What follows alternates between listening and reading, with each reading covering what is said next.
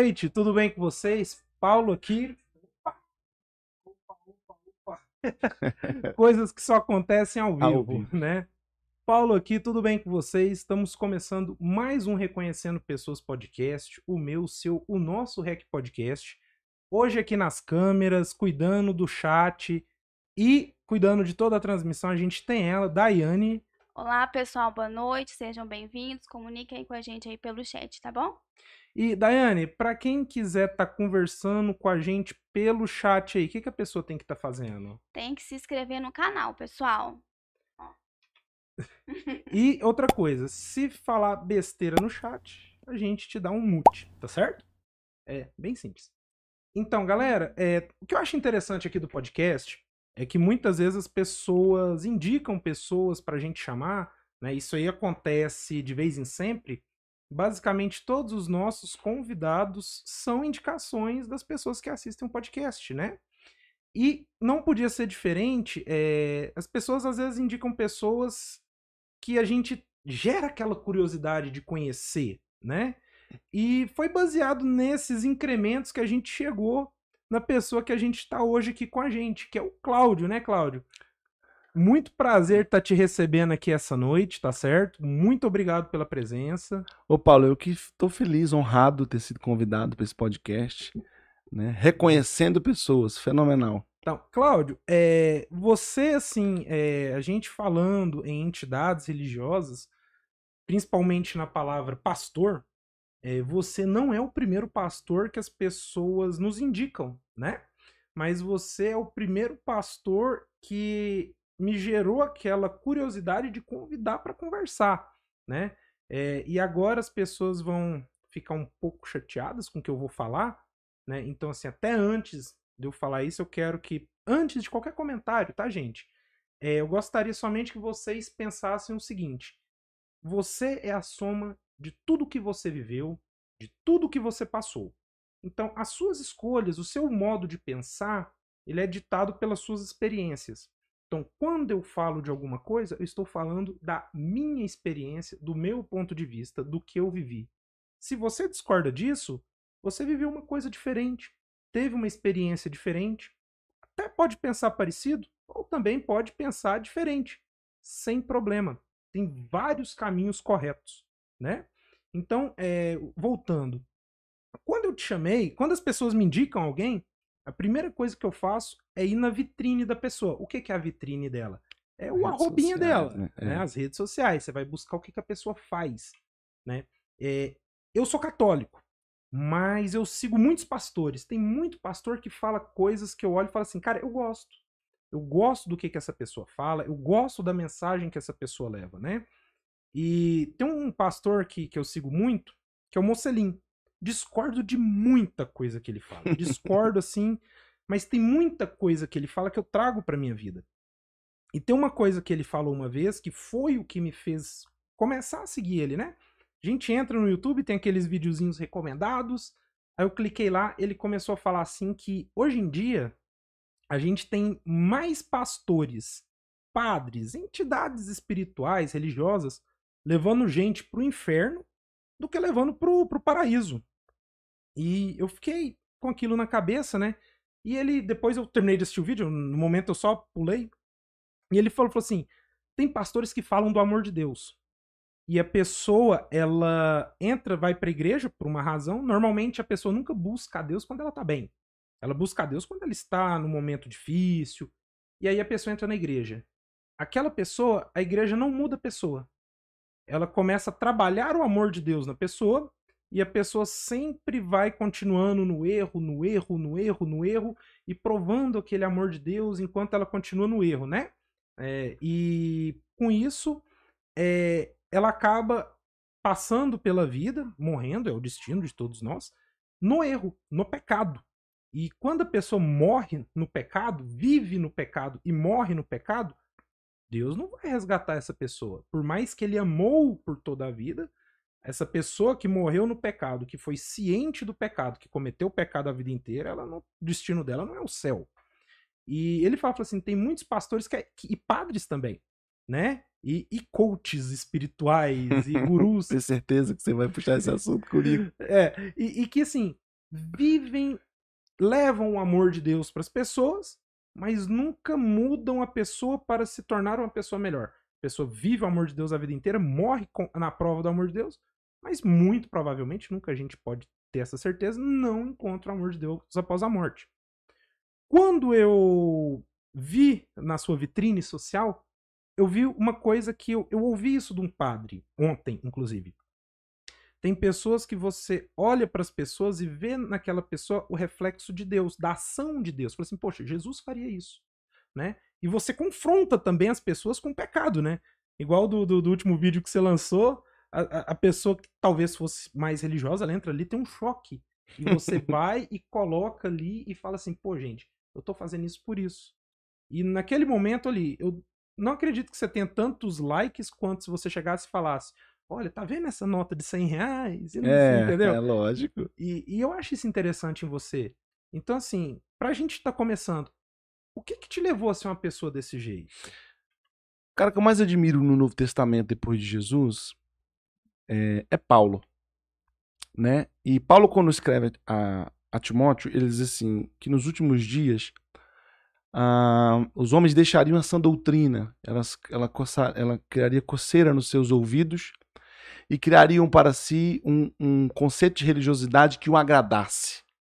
Eu acho que a gente vive esse tempo, de verdade, Paulo, que a- o conceito da manifestação da religiosidade ela é um, um discurso onde as igrejas estão dizendo para o povo aquilo que o povo quer ouvir.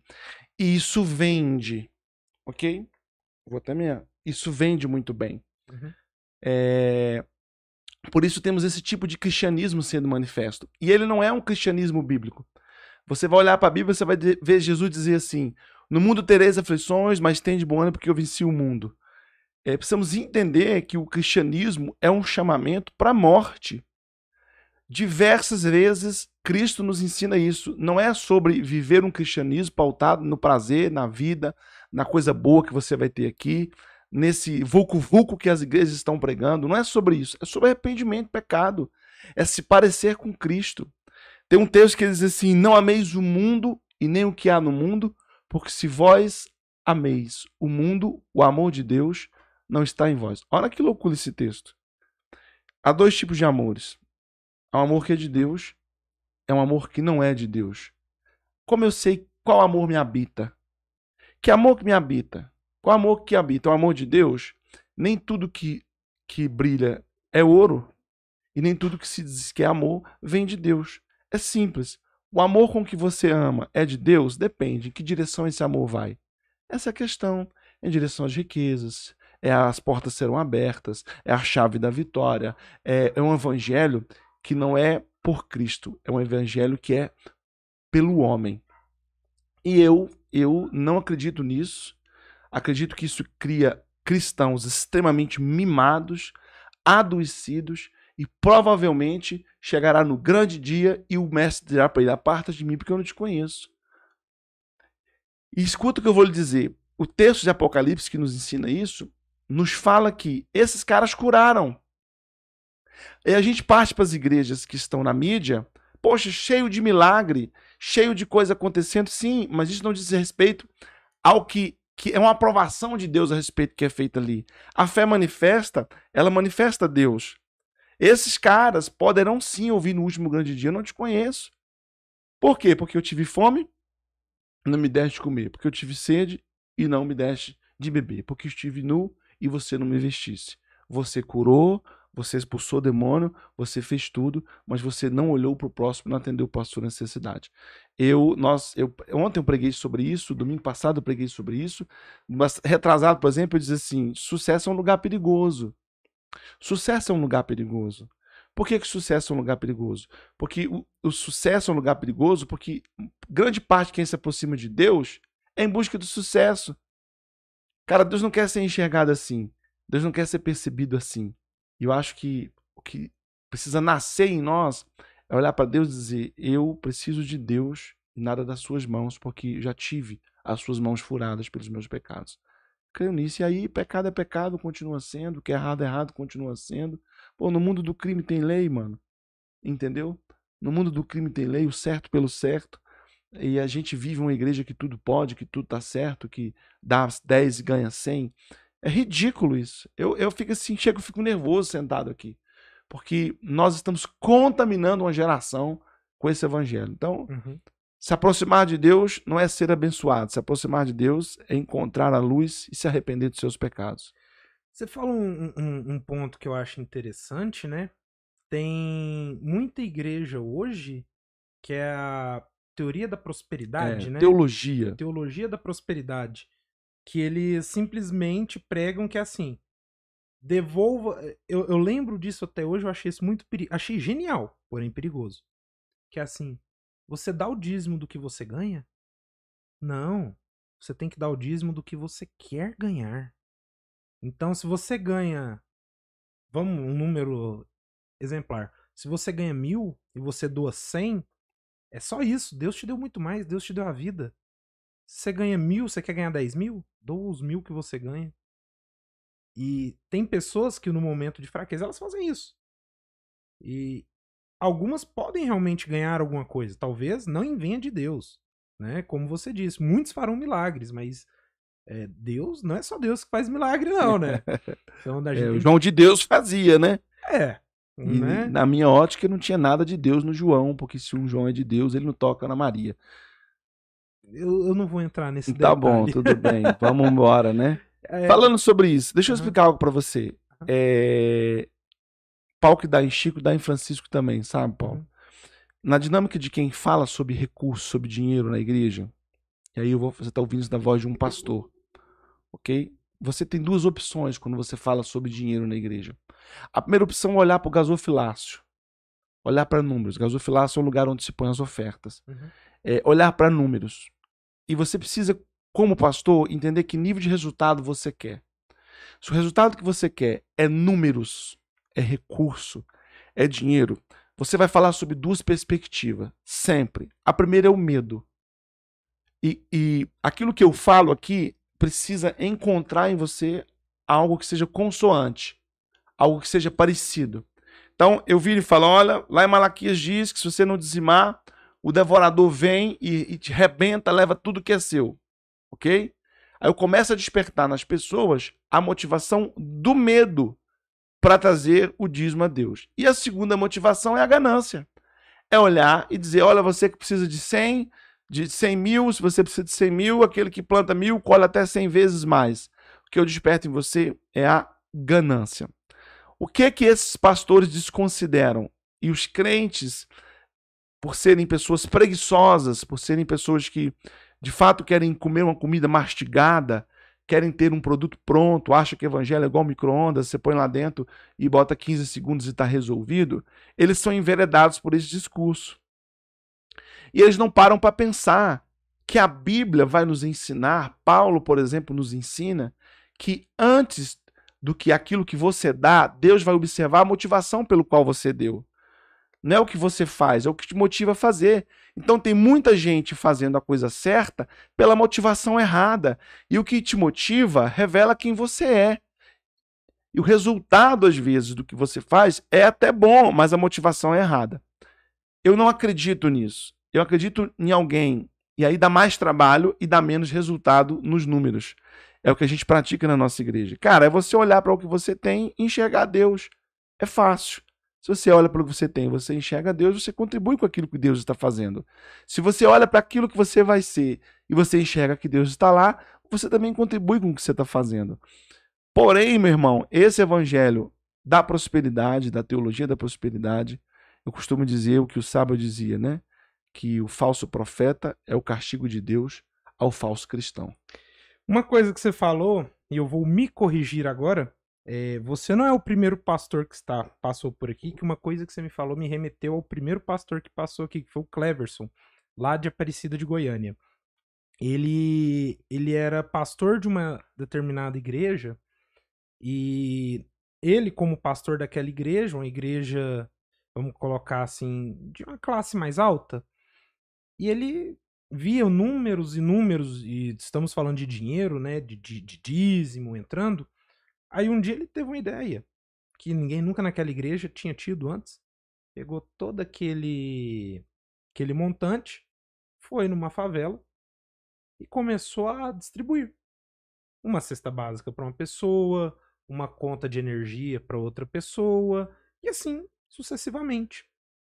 E a igreja que ele frequentava, que ele era pastor, se ele tinha 100 pessoas lá dentro, e essa igreja era bem longe do local de moradia dessas pessoas para quem ele ajudava, em questão de um mês tinha 200. Eu sei da história do Cleverson. E aí ele acabou, resumindo, né, para quem não assistiu e que assista, ele conta umas histórias bem bacanas. Ele foi expulso da igreja, né, como, como pastor, né? Pelo menos assim, retiraram ele, eu, eu não lembro exatamente, tem muitos anos. Tem muitos anos, tem muitos episódios, né? É. Foi ano passado, bem no comecinho. E ele saiu dessa igreja e foi para outra igreja. Eu acho interessante ele, um cara assim, trabalha de uma maneira diferente também, né? Paulo, deixa eu dizer com você, as pessoas hoje fazem conta. Eu recebo muitas pessoas no Instagram e elas, eu já recebi uma mensagem, por exemplo, esse dia que diz assim: Pastor, eu participo da igreja X, não vou dizer o nome da igreja X aqui, Uhum. mas é uma igreja é, consideravelmente grande na cidade e eu gostaria de, de dar o, o, o dízimo na sua igreja. Bom, a minha resposta para ele foi assim: olha, você se alimenta do ar-condicionado da igreja que você senta, do som que você está ouvindo é o de lá, o banheiro que você usa é o de lá, a despesa que você tem é o de lá. Eu acho que isso é antiético você dar esse recurso aqui. Aí ele me disse assim: mas deixa eu dizer algo para você. Lá, eu sei que já tem muito dinheiro. E eu olho para o que você faz, eu descubro que aquilo que você faz não tendo, tendo muito pouco é muito mais do que aquilo que eles fazem tendo muito. O que, que, você, o que, que você quer dizer com isso, pastor? É que as pessoas, de fato, elas começam a fazer seus questionamentos. Porque, vou dizer algo para você, você vai achar engraçado. Eu faço muita atividade no meu Instagram, social, Uhum. ok? Isso é que eu acho interessante. é, eu faço muita atividade social no meu Instagram. Muita atividade social, é uma prática minha, é uma cultura minha, acredito na generosidade. É, se eu posso contribuir, a Bíblia diz que você pode fazer algo certo, não faz, você peca. E é o que eu posso fazer. Você vai rir do que eu vou dizer. Mas por vezes, quando eu coloco uma causa social no meu Instagram, eu recebo muito mais recursos pela causa social do que na igreja. Aonde está o gargalo, pastor? Aonde está o problema? É que a igreja deixou de ser confiável. Essa é a questão. As pessoas não veem mais o resultado daquilo que elas dão na igreja. Resultado é- é estrutural? É estrutural. Mas não é só estrutural. E as pessoas, elas, elas se ateram a guardar recursos e olhar e dizer onde é que eu consigo ver o resultado do meu recurso. Elas colocam ali. Então, eu, eu não tenho um problema. Nada que eu coloco, tô falando sé- sério mesmo. Há 15 dias atrás, nós fizemos a- a- a- uma casa. Não sei se você viu. Vi, vi. Fomos à casa, ok. O que eu achei legal é que você levou o pessoal pra Não, é a turma que mão de obra é a nossa, né? A Uhum. galera, a minha galera lá é tudo doido, mano. Deixa eu falar. Cara, um tempo atrás eu fui no orfanato, eu vou cortando, mas eu volto, tá? Uhum. Por causa... Nós fomos no orfanato visitar Luz de Jesus, que é pertinho de você Eu aqui. sei. E eles tinham uma casa mais embaixo que era para os que tinham portadores de algum tipo de necessidade. Uhum. Cara, a casa dava dó de, de- de- casa abandonada, suja, não tinha recurso. Mano, nós juntamos a galera. Eu tava reformando, tava mudando de tempo. Parei a reforma do tempo e nós reformamos o orfanato. Nós reformamos o orfanato inteiro. Colocamos o orfanato inteiro no lugar. Pintamos, colocamos novos, trocamos, trocamos é, é, é, os móveis. Ficou, ficou a coisa mais linda. Então, quando eu, eu lanço as minhas atividades no meu Instagram, eu não tenho dificuldade com os recursos. Fizemos a reforma da casa da mulher. Ontem uma pessoa me pediu um medicamento, coloquei, está dentro do carro para entregar. Esse fim de semana agora vamos reformar a pizzaria Roda Viva da dona Dete, que teve o filho e o esposo mortos num assassinato, caiu. Agora, eu tenho mais dificuldade com as obras da igreja que com das obras sociais. Por quê, pastor? Porque a igreja deixou, perdeu o conceito de seriedade no que tange ao dinheiro, mano. Eu, eu- vendo isso que você fala, eu vou fazer um adentro. Eu ouço isso de muitas pessoas. A igreja é feita de homens. Os homens erram, logo a igreja é falha. E eu ouço isso de muitos amigos meus, e eles falam assim: eu não sou católico, eu não sou evangélico, eu sou cristão, eu acredito em Cristo. E não sei o quê. Mas aí é, eu vejo que muitas dessas pessoas eles gostam da nomenclatura mas eles não têm a ação, né? E da mesma forma, eu vejo muita gente, mas muita gente mesmo, sedenta por fazer o bem às pessoas, mas que não consegue achar uma forma confiável. E assim, eu não consigo mudar o mundo. O mundo, para mim, é muito grande. Mas eu consigo mudar a vida, o dia O mundo de alguém, cara. do meu irmão ali. Você não muda o mundo de todo mundo, mas você muda o mundo de alguém. Eu tinha uma mulher, mano, que ela tinha medo, me pediu uma lona. Fui lá ver, cara. Cara, o telhado dela, se ela colocasse uma lona, caía em cima dela. Uhum. ok? Eu não consigo dormir imaginando isso. Eu não mudo o mundo inteiro, mas o mundo de alguém eu mudei. Hoje eu tenho uma família que dorme debaixo do telhado seguro e que não chove na cama das E crianças. tanto que tá chovendo, hein? Então, você tá entendendo, mano? E, e- e o, que- o que que precisou? O que que Deus tem me ensinado? Aí, eu, na hora que eu vou mesclar entre pastor, o que que Deus tem me ensinado? Que existem coisas que Deus quer fazer, mano, que só precisa que alguém coopere com ele. No dia que eu falei, vou reformar o telhado da mulher, no dia que eu falei, vou reformar o telhado da mulher, botei na internet, duas horas depois, uma pessoa, uma pessoa, mandou uma mensagem, pastor, quanto que vai custar o negócio todo aí? Eu falei, eu não sei, mas vou fazer o orçamento aqui. Duas pessoas me perguntaram, vou fazer o orçamento aqui. Beleza, aí fiz o orçamento, mandei para as duas pessoas. Entrei pro culto domingo. No meio do culto recebo uma mensagem. Termina o culto, ela mandou o dinheiro inteiro para fazer tudo. Quando a segunda pessoa veio falar comigo, eu falei, cara, não precisa de mais nada, nós já temos tudo para fazer. Você tá entendendo? Deus quer fazer algumas coisas e só precisa de alguém que coopere com aquilo que ele está fazendo. Essa é a questão. É que nós somos igreja olhando para dentro. Nós somos uma igreja que olha para dentro. Qual que é o meu resultado? Meu resultado é juntar muita gente. Eu junto Uhum. mil, mil e quinhentas pessoas, eu sou uma igreja de sucesso. Eu não acredito nisso. Ah, ah, ai, fechei aqui o retorno. Galera, é o seguinte, pra quem quiser mandar mensagem no chat, vocês vão fazer isso aqui, ó. É, tá desse lado aqui, eu não tô vendo. Tá de cá, né? Oba, tá de cá. Tá aqui. Vocês têm que se inscrever, tá? E vocês podem mandar mensagem aqui no chat pra gente. Tem alguma pergunta? Faz aí que a gente responde aqui, tá bom? Quer, ah, quero contar uma história? Conta aí pra nós. Manda no chat aí que a gente lê aqui também, tá bom? E depois fala pra gente aí, a internet tá boa, o áudio tá bom, o vídeo tá tranquilo pra vocês. Tem- quer que melhore alguma coisinha? Manda aí pra nós, tá bom? É, pastor, tem um, um negócio que eu acho que até comentei aqui com você antes, mas que pra quem não conhece também, tem um arroba que eu sigo que chama Dinossons. O cara ele faz o mesmo trabalho que você, só que assim, você ajuda uma família, cara. Ele lança ali duas, três por dia e ele faz um trabalho que eu acho muito bacana também, né? De, de, de vaquinhas online e ele arrecada dinheiro para um morador de rua, coloca aquele cara para morar numa casa, paga aluguel adiantado, coloca móveis, dá comida, um salário, paga um cursinho pro cara. Tipo assim, ele dá a oportunidade da pessoa mudar de vida, né? E agora as pessoas vão, vão me criticar, e até fazer um corte disso para ser criticado. Tem pessoas que falam assim: quanto mais eu conheço as pessoas, mais eu gosto dos animais. Pra mim, ele tá conhecendo pessoas erradas, né? E ele só quer aquele amor é, que retribui. É aquela pessoa que ela dá o amor esperando o amor, Eu né? extorgir. É. E, e- e eu vejo que, assim, muitas vezes é, você vê uma pessoa na rua passando necessidade e você acha que ela precisa de dinheiro, que ela precisa. Não, às vezes, cara, ela só precisa que você senta ali do lado dela e dá uma atenção, né? Do, do, do Luz de Jesus mesmo, que você falou, é, já fiz trabalho lá há muito tempo. Hoje eu passo lá é, esporadicamente com os amigos. É, felizmente, no momento, estou atendendo as crianças de lá no, no- no consultório também, assim, né? Que bacana. E eu acho interessante porque, assim, tem crianças, tem homens hoje, né? Da minha época, todo mundo já tá mais velho, né? é, que saíram de lá e, cara, se resolveram na vida. Foi uma pessoa que ela teve uma dificuldade na infância, superou, e hoje tá um cara que tá levando a vida. Tem gente ali que saiu dali direto pro presídio, né? Tem gente que tá lá até hoje, né? Que, que, que eu considero amigo e tá lá dentro, né? Conheci lá e, e tá lá dentro ainda, apesar de já ter completado 18 por outros motivos, né? E eu acho interessante esse trabalho em orfanato. Eu acho que todo mundo deveria experimentar um dia isso aí, né? Cara, o social, é, a gente sempre, quando você faz algo social, a gente entregou, por exemplo, é, em dezembro, 7 toneladas e meia de alimentos Nossa. em cestas básicas, 300 cestas básicas, 600 brinquedos.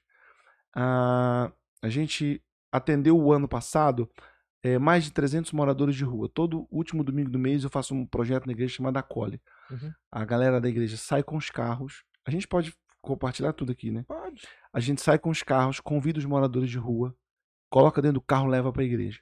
Lá eles cortam o cabelo, eles fazem a barba, eles tomam um banho, eles trocam de roupa. Mano, tem cara que tem 25 dias que não toma um banho. A roupa dele, ela é, é- não tem, não tem o que fazer, é lixo. A gente dá uma experiência de um resgate da socialidade, da so, de você socializar de novo e da dignidade humana. Por exemplo, a gente tem um bazar social, o cara escolhe o que quer vestir. Há quantos anos o cara não escolhe o que quer vestir? Ele veste o que os outros dão. A gente começa a resgatar neles uma identidade, dizer, cara, existe uma realidade fora daquilo que você está vivendo. Existe uma realidade paralela àquilo que você está vivendo. Eles tomam um banho, escovam um dente. Tô doido para arrumar um consultório odontológico móvel. Eu tô doido, tô pedindo. Cara, os caras chegaram com uns caquinhos que só serve para doer. Entendeu? Aí a gente leva eles para uma mesa da socialização. O que que é a mesa da socialização? Alguém da igreja senta para conversar com o cara. Irmão, você ouve cada história. Eu peguei um, um- um, menino de 26 anos de idade. Perguntei para ele assim: o que, que, que você faz? Todos têm profissão, mano. Não tem nenhum sem profissão. Todos têm profissão. Todos. Esse me espantou. O que, que você faz? Eu sou músico. É mesmo, cara. É, a gente tava, os meninos estavam mexendo nos instrumentos e ele olhando para os instrumentos. Você toca o quê? Toco violoncelo. Eu falei, ah, mano, tá de onda comigo que toca violoncelo. Não, toco violoncelo. Sério, mano, sério. Onde você tocou? Não, eu toquei na, na, na, na Filarmônica de Goiás. E, e- e esse, esse cara, mano, ele tá na rua. Aí o que, que a gente faz?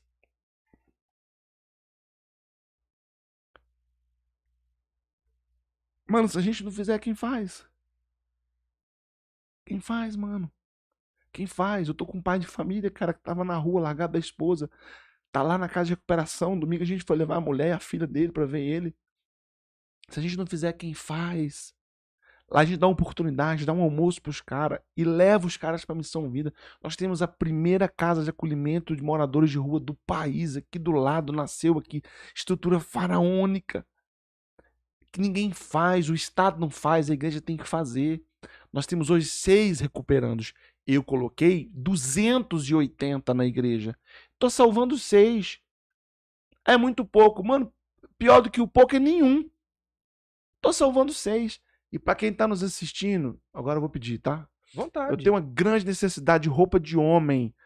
É porque tudo que a gente dá lá é dado. Se você tem, cara, a roupa aí, separa. Mas não é o que você vai jogar fora, não. Porque você vai jogar fora, o, o morador de rua não vai usar, não. Dá o que você usa. Dá pro outro aquilo que você gostaria de usar. Fala com a gente aí que eu vou buscar. Tenho. Mandou uma mensagem que o Diego, grande José Pescara, faz um trabalho top no Lar Coração de Jesus. Ele só errou o nome. né, Die- Ô, Diego, falar nisso, tem tempo que você não vai lá, hein, fio? Eu lembro. Esse final de ano mesmo você não foi, nem na última vez, hein? Cara, é, eu acho interessante esse trabalho de recuperação. É, eu trabalho de dentista, se precisar do dentista do consultório, lá eu ofereço serviço. Que bom, olha aí. Eu, eu- eu trabalho no serviço municipal, né? Eu trabalho no- nos postinhos. Antes da gente estar atendendo esse pessoal do que eu tô na região do Luz de Jesus, antes eu trabalhava num local que recebia eh, pessoas de casa de recuperação também. E tem um cara lá que me surpreendeu bastante. Não só ele, foram alguns que, que falou assim: pô, cara, eu sou barbeiro desde 88. Tô lá me recuperando tudo. É, para quem acompanha aí o podcast sabe que eu sou um, ami- amigo meu, tem uma barbearia grande aqui em Anápolis, que é o Will, da, da Brotherhood. Eu corto lá. É, É, e o Will, deixa eu te falar, o Will é um cara que você não falei isso. Os barbeiros que atendem lá no projeto com os moradores de rua é o Will que manda. É o Will que manda, você acredita? acredito. E assim, eu deixei de cortar cabelo com o Will pra cortar cabelo com ele. Porque lá na unidade que eu trabalhava, eles, às vezes a pessoa acha que, assim, eu vou, vou até comentar isso aqui. é, a pessoa acha que você trabalhar numa entidade pública é a mesma coisa que você trabalhar numa entidade particular. E é completamente diferente. Imagino. Às vezes a pessoa que ela vem na entidade pública, eu como dentista, a pessoa ela chega com mais problemas de vida do que odontológicos. Você é dentista, psicólogo, é, é E, e ali você tem- terapeuta. você tem que saber acolher a pessoa, né? Tem gente ali que realmente não, não é desmerecendo, é uma pessoa comum. A pessoa sente uma dor de dente, vai na unidade, você atende, tudo bem. É o seu serviço mesmo, né? Nem mais nem menos pra mim como profissional. Mas tem gente ali que você tem que ter aquele feeling, né? E, e- e nessa época foi assim um momento que eu dei uma virada de chave. Eu atendi ele, a gente. Eu sempre conversava antes, conversava depois, né? Sobre a vida. Tentava dar uma dica pro cara também. Às vezes, assim, a gente tem uma experiência que a pessoa não tem. Já tentei pegar o Will e falar assim, pô, cara, cola nesse cara aqui, dá uma passadinha lá. Dá uma força, né? É, Will, que passava o telefone do Will pra ele, Will, se esse cara falar com você, cara, atende ele bacana. Ele nunca foi, mas abriu a barbearia dele. Aí teve um dia que eu tava lá, ele foi buscar uma medicação, e ele falou assim, pô, eu já fui seu, seu cliente, que dia que você vai ser o meu? Aí eu virei e falei, pô, eu nunca fui no cara, hein? Seis meses que o cara passou aqui comigo quase, eu nunca fui nele. Aí eu falei, vou nele. Depois disso, eu comecei a cortar cabelo e fazer barba só com ele Aqui do lado. aqui do lado. E até por isso eu tô com cabelo grande. Não voltei lá porque ele viajou. Mas assim, às vezes você dá oportunidade. Teve um outro cara que tava também na, na recuperação. E eu conversando com ele, o que, que você faz? Ele, Cara, sou técnico de não sei lá o quê. Eu falei, pô, cara, meu irmão faz a mesma coisa. Eu não sei o que, que meu irmão faz também, não. eu virei e falei assim: olha só, a pessoa que importa pro irmão. Eu sei que ele é- mexe com negócio de, de, de programação. Falei, pô, cara, me manda seu currículo aí, eu vou mandar pro meu irmão, velho. Cara, se eu disser pra você que tem na rua inúmeros casos de pessoas que estão na rua e não tem vício nenhum. O cara não tem vício. Não bebe, não fuma, não usa droga, nada. E por que, que ele tá na rua? Ele, ele se desequilibrou financeiramente. Tem pessoa. Eu tenho um pastor na minha igreja que ele foi 12 anos morador de rua. 12 anos morador de rua. Você lembra do Hulk? Lembro ali na Dona ele era parça do Hulk. Ele era parça do Hulk. Moravam juntos. Que Deus o tenha. Morreu. É, e tem gente que não tem. Tem muita gente boa por aí que só precisa que alguém acredite nisso. É, nós estamos montando agora uma casa chamada Casa Colhe. Por quê? Porque a gente quer ser efetivo naquilo que a gente faz. Eu tô com quatro carinha dentro da, da missão vida, ok? Uhum. Tá, o carinha saiu de lá. Ele faz o quê? O que, que eu faço com ele? Eu boto ele na rua de novo? Eu não resolvi o problema dele. Né? Então a gente está alugando uma casa agora, vai começar a montagem dessa casa. Para que ela seja uma base para os caras já começarem. Porque os que estão vindo é um pintor profissional, açougueiro, padeiro, cara que tem profissão. Eu vou dar para ele a condição de recomeçar. Eu acredito nesse evangelho. Não, não é assistencialismo. Não acredito no assistencialismo. Que acho que assistencialismo a gente, a gente cria pessoas dependentes do outro. Mas também não acredito em alguém que esteja com os braços cruzados diante da dor dos outros. Se eu não posso ser a solução, eu também não posso ser o problema. A gente pensa assim, a gente sempre está criando oportunidades para que de fato mudança de vida seja gerada. Esse é o evangelho da transformação. Romanos 12, 2 diz assim: transformáveis pela renovação da vossa mente, para que possais experimentar qual seja a boa, perfeita e agradável vontade de Deus. O que Deus exige de nós uma mente transformada, é um pensamento transformado. É você expandir sua mente, é você se, se dar a oportunidade de uma nova ideia que vai te melhorar, que vai te tornar melhor, que vai te levar a um lugar melhor. A gente crê nisso. Eu vou dar uma dica pra pra quem tá em casa, que foi uma dica que eu ganhei do Marcos, do Grupo Alegria. Anda sempre com a cesta básica no seu porta-mala, que você vai ver. Ten- tenta, aliás, tenta deixar uma cesta básica no seu porta-mala uma semana. Você não consegue. Você sempre vai achar alguém que É precisa. verdade. E uma, uma coisa que eu acho interessante. O dia que você parar no semáforo e alguém te pedir um dinheiro, você tá com pressa? Você tá com muita pressa? Encosta o carro e fala assim, cara, o que tá acontecendo contigo? Aí você quer ajudar a pessoa? Fala assim, ô, eu vou passar aqui amanhã. Normalmente a gente sempre passa pelo mesmo caminho, né? As pessoas duvidam, mas é, o carro da gente, ele quase que vai sozinho, né? De casa pro trabalho, trabalho pra casa, pra academia, pro mercado, mas é sempre a mesma coisa. A gente segue uma rotina. Fala assim, ó, me traz um boleto da sua energia que eu pago pra você. Cara, quando você pegar um boleto de energia de uma pessoa humilde, você vai se surpreender com o valor, cara. Entendeu? Eu só faço assim, mano. Eu, eu, eu, vou- eu- eu ainda vou dar um spoiler. Te garanto. Não dá 100 reais. Não, não. E você muda a vida da pessoa por um mês, pelo menos. Eu tava no semáforo aqui da, da, da antiga Câmara Legislativa e tinha um menino vendendo jujuba. Tem um vídeo também no meu Instagram. Aí ele falou, ô tio, compra a jujuba aí. Falei, tu quer essa ju... vender essa jujuba pra quê, meu irmão? Ah, porque lá em casa tá sem gás. Eu falei, tá mesmo? Tá. Você quer tá vendendo jujuba pra comprar o gás? É. Então foi o seguinte, entra no carro aqui que eu vou dar seu gás. Aí, pô, tio, tô de bicicleta. Eu falei, então me fala onde é que você mora. Aí ele me disse ele mora, no Pérola, lá em cima. Foi daqui uma hora e meia eu te encontro no Pérola. Ele falou, tá bom, eu moro na Casa Verde, assim, assim. Aí eu resolvi umas coisinhas, fui uma hora e meia pro Pérola. Cadê o moleque? Ele não foi. Aí eu pensei, cara, ele não vai acreditar nisso, né? O mundo anda tão mal que o menino vai andar esse tanto de quilômetro de bicicleta. Mas ele me deu a deixa de onde era a casa dele. Saí buscando, achei os pais do menino. E aí, cara, pra quem é espiritual, todas as coisas são espirituais. Cheguei lá, o pai dele tinha sofrido um derrame. Pô, você é o pai do. Esqueci o nome do menino, acho que é Ricardo que é chamado. Ricardo, sou.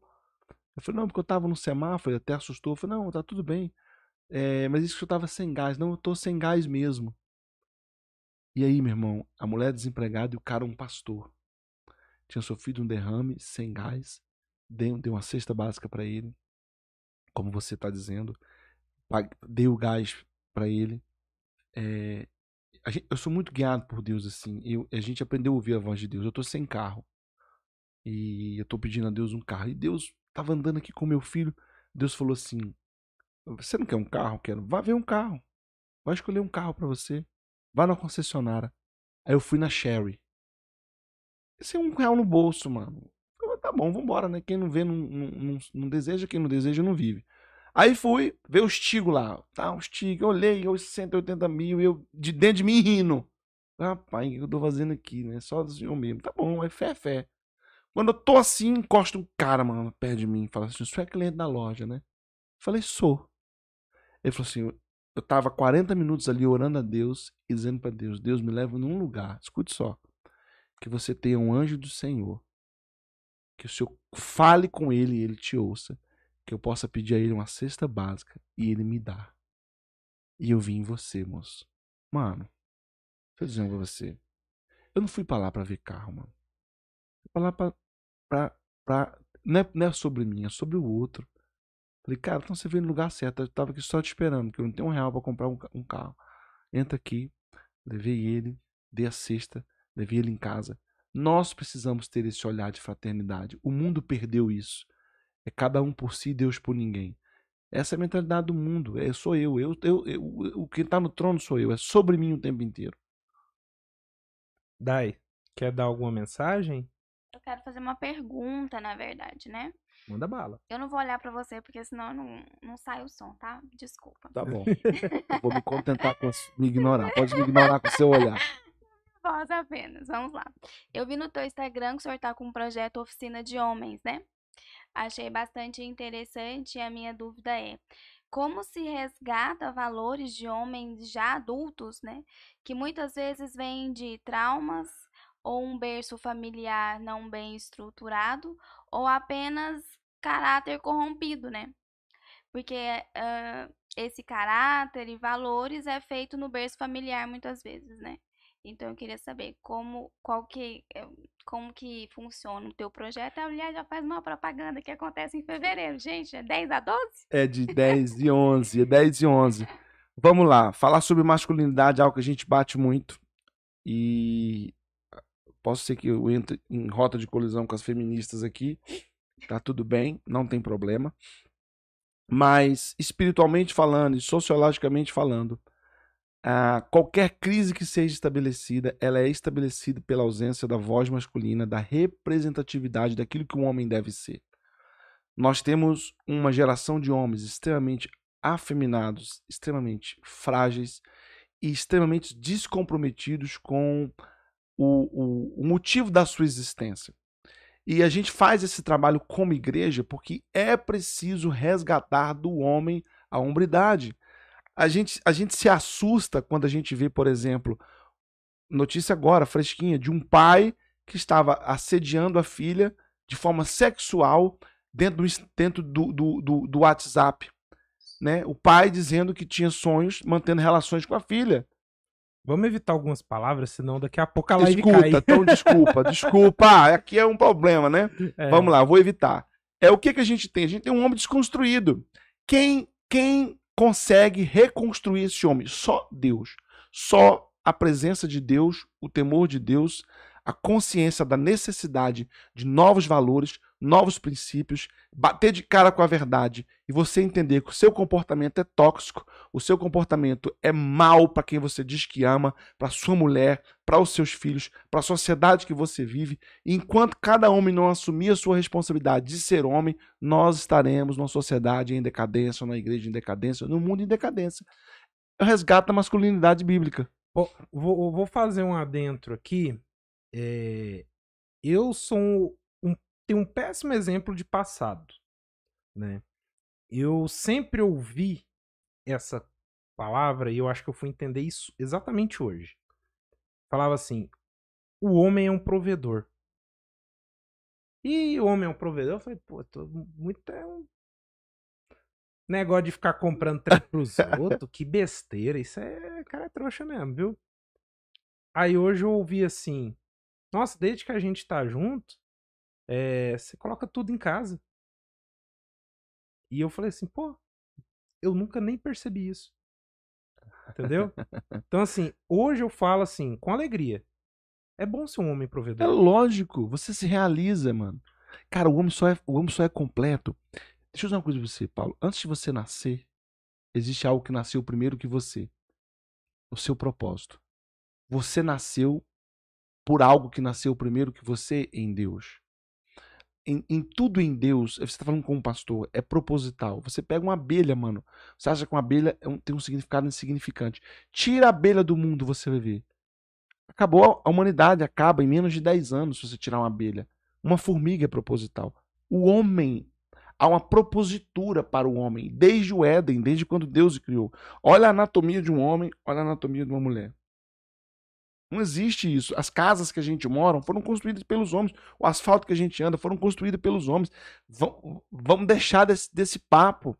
Há sim um nível de sacrifício para o homem, que é a responsabilidade dele. A Bíblia fala: vós, maridos, amai vossas esposas como Cristo amou a igreja, ao ponto de se entregar por ela. Olha que chamamento louco. Eu falo isso em casamento. Sabe o que Deus exige de você, Paulo, em relação à sua esposa? É simples: é você tem que amá-la ao ponto de morrer por ela. E o que, que a gente tem? A gente tem é, é marido matando a mulher, mano. Não pode falar isso que não a live cai. Se a Entendeu? live cair, hein, A culpa é minha, tá?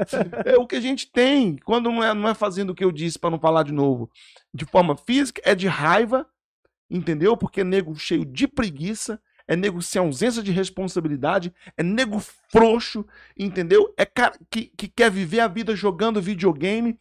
Eu, eu sou conselheiro matrimonial há 12 anos. Há 12 anos atrás eu vou ficando agitado, eu vou me mexendo. Há 12 anos atrás, Eu mano, só, eu só peço aí, baixinha. pra não mexer muito. Não, não. É, o- a mãozinha ali no botãozinho do áudio que eu tô vendo ele apitando ali toda Então tá. hora. Olha só, mano, há 12 anos atrás, eu sentava para aconselhar casais. Grande parte das crises do casamento tem três pilares: é vida financeira, é comunicação ou sexualidade. Se você tem boa comunicação, vida financeira e sexualidade, o casamento costuma estar ok. Há 12 anos atrás, a reclamação dos homens, quase que em sua maioria, era a ausência de uma vida sexual saudável ou que o supria. Quer cair para trás aí? Hoje a gente atende ao contrário. É as mulheres. Hoje as mulheres estão dizendo que estão morrendo na seca, estão igual língua de papagaio, entendeu? Porque os maridos querem, se você rir, você vai, Deus vai te castigar, tá? Entendeu? se você rir, não tem câmera te filmando, não, mas Deus vai te castigar. Então, são mulheres que estão reclamando que passam na frente do marido vestida de, de, de, de lingerie e tudo, e o cara tá no videogame, meu irmão. A diversão do cara, o prazer do cara é o videogame, o prazer do cara é o computador. Mano, isso tá, tá fora do lugar. Tá entendendo? E, e a gente tá passando pano. Nós estamos dentro de uma doença chamada normopatia. O que o errado se tornou normal. A gente tá se acostumando com o que é errado. Tá errado, o homem tem que ser homem, mano. Homem tem que ser o provedor, o homem tem que ser o protetor, o homem tem que ser o sacerdote, o guardador, aquele que dá destino. A Bíblia nos ensina que a voz de um pai é que dá destino a um filho. na, na antiguidade, quando um filho nascia, o pai dava o nome ao filho como um sinal de destino. Aquela criança só era filho do pai quando o pai o pegava nas mãos, o erguia e dizia: Esse é meu filho. Há um comprometimento do destino dos pais com os filhos. Sabe o que os pais fazem hoje, manos? Os pais aí incluo um pouco as mulheres também, estão suprindo as suas ausências com as redes sociais, com as telas, com os brinquedos, com o dinheiro. E você que é pai, tá me ouvindo, você vai pagar um preço caro por isso. Caro, caríssimo por isso. Isso vai custar alto para você, para o seu filho e para a sociedade que ele vive. É, eu, eu acho assim, eu penso igual você, mas eu tento achar o um meio termo, né? Eu acho que muito é, é inegável esse advento da, das redes sociais.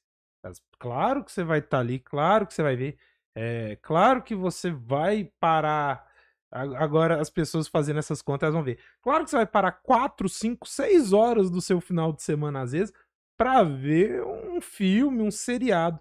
Mas, cara, custa você ver o, o seriado que você não gosta, Casamento às Cegas, junto com a pessoa que você gosta, se ela gosta daquilo lá, é, custa aquela pessoa ver a série que você gosta de ver pela nona vez, The Big Bang Theory, com você? Entendeu? É Aqui não tá rolando aquelas da chinesinha, não? Como é que chama aquela da chinesinha?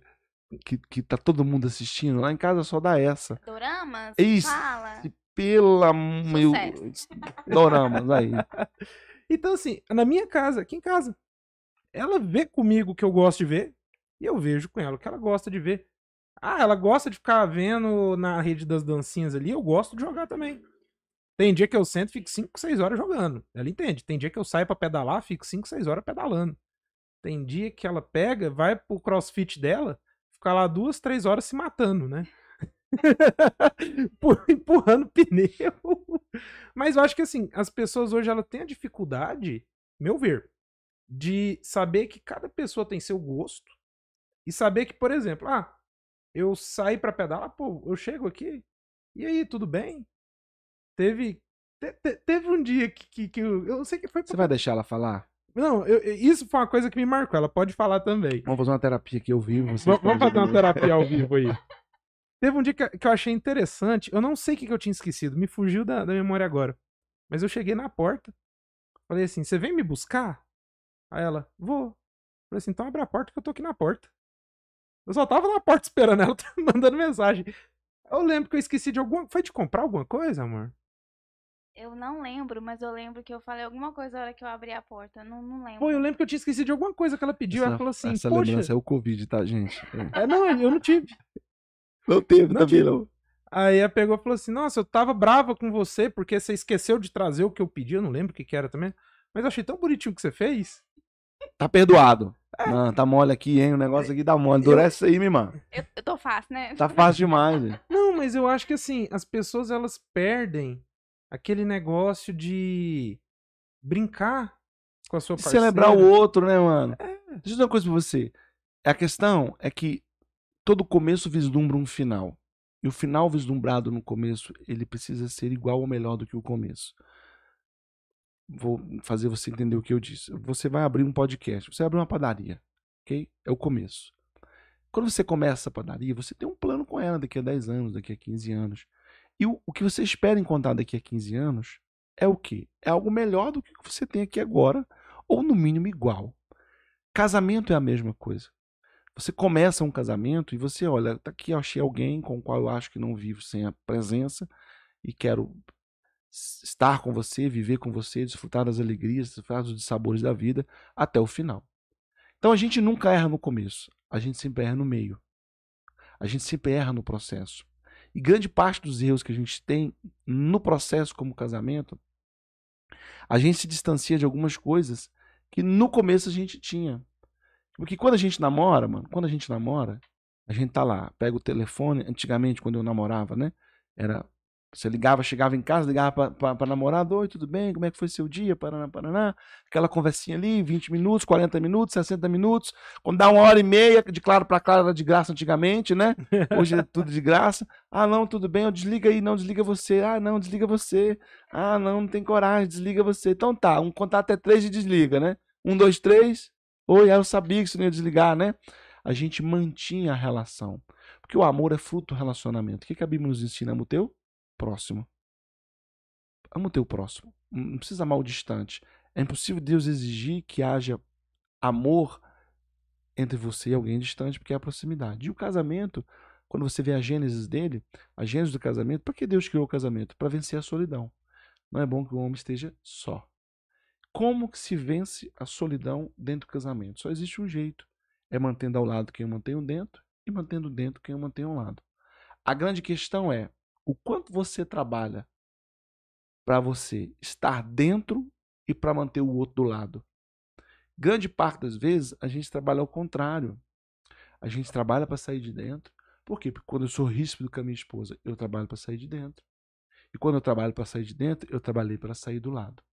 E a gente vai quebrando os valores que no começo nos uniram. E precisa ter um resgate. Não existe amor sem tempo. E as pessoas não estão tendo tempo umas para as outras. E precisa ter esse resgate, tem que ter tempo para o seu filho, você tem que ter tempo para sua esposa. Tá entendendo? Você tem que ter tempo. Eu fiz um transplante capilar, ganhei esse transplante capilar, eu botei aqui. e saí de férias com minha família, e meu Ravec tá com a gente aqui, foi. E eu fui pegar na igreja de fora e desci pra praia pra passar três dias com ele na praia. Não posso pegar sol, mano. Não posso pegar sol. Eu fiquei horas com, com a sombrinha na praia, observando ele brincando, rindo das piruetas dele, porque ele precisa de tempo. Nada que eu vou dar para o meu filho será tão precioso quanto aquilo que eu vou transferir através da minha presença. Isso é ser homem, isso é ser pai. Tem uma coisa que você falou também que eu acho interessante, e eu acho que fica uma dica. Quantos casais, eu falo de homem, não tem a hombridade de virar e falar assim: olha, eu não tenho dinheiro. E eu, eu pergunto: quanto custa para um homem falar que, olha, eu não posso. Vamos passar esse mês um pouco assim, porque eu não tenho dinheiro. E eu já falei isso. Tô vivendo essa fase, inclusive. Mas assim, quantas pessoas têm medo disso? De achar que por um momento. Dinheiro. Eu sempre aprendi três coisas: dinheiro, tempo e vida. Não, é dinheiro, saúde e tempo. Dinheiro vai e vem muito fácil. Esse mês você não tem, mês que vem você não tem, no outro você tem, no outro você pode não ter de novo, pode ter muito, então dinheiro vem e vai muito fácil. Saúde vem e vai também. Só porque a saúde que vai hoje, talvez ela leve 3, 4, 5, 6 meses para recuperar. Se você quebrar um braço, é 6 meses. Pô, em 6 meses, vamos ser sinceros, financeiramente, você já fez, ganhou muito dinheiro, já gastou muito uhum. dinheiro, já pagou muito imposto, já, tro, já comprou botijão de gás, já comprou arroz, já comprou uma camiseta. Então, o dinheiro veio e, e, e foi fácil. A saúde, ela foi muito fácil, ela demora para vir. O tempo, não. O tempo, ele vai, mas ele não volta. Não volta. Então, se você tem que dar preferência para alguma coisa, o mais importante, foca no tempo. Dá um tempo para sua família é, saúde, também foca, porque é difícil, né? Então é melhor você se precaver.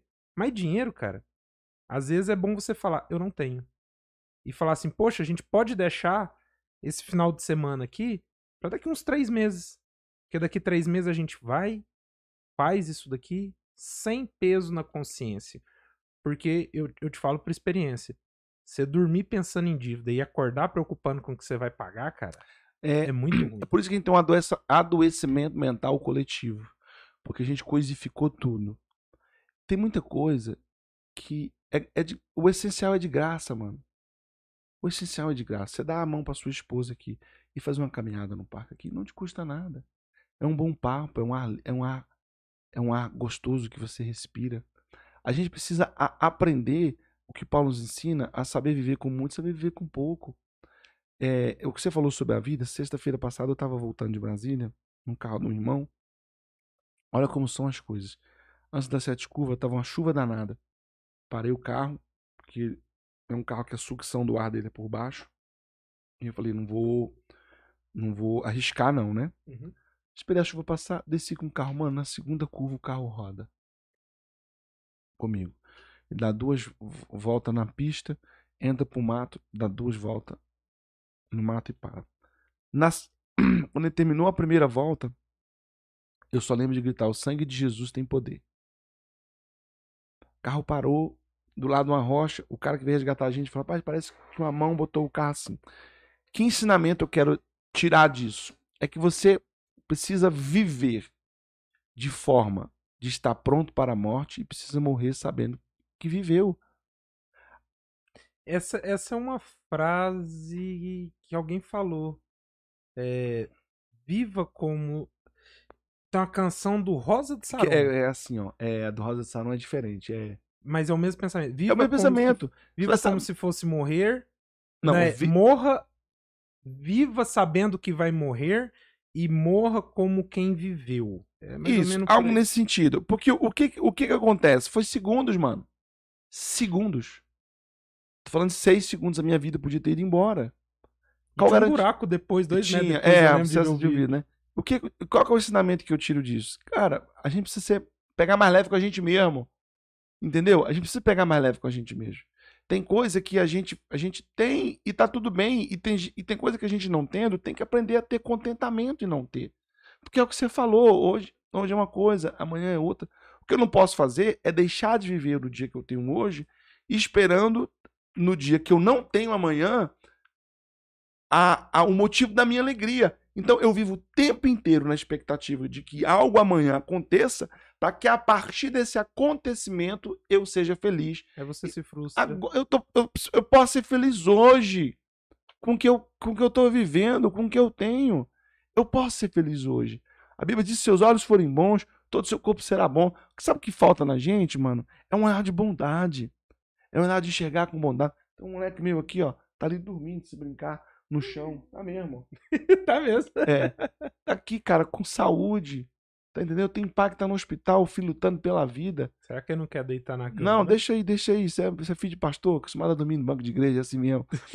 e a gente precisa aprender a ter esse contentamento. Cara, que privilégio estar aqui com você, te conhecer. Igualmente, pô. Cara bacana, papo bacana.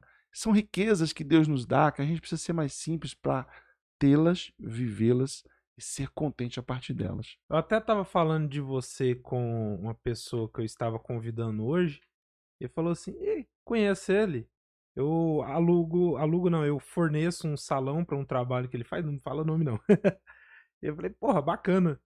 E tipo assim, pra mim, podcast me dá a oportunidade de conhecer pessoas que eu acho que eu não teria oportunidade de sentar e conversar. Você, o, o Cleverson, pô, o cara saiu lá de Aparecida de Goiânia pra vir Uma aqui viagem, conversar. né, eu falei, pô, do, do caramba, a história dele também, hein? né?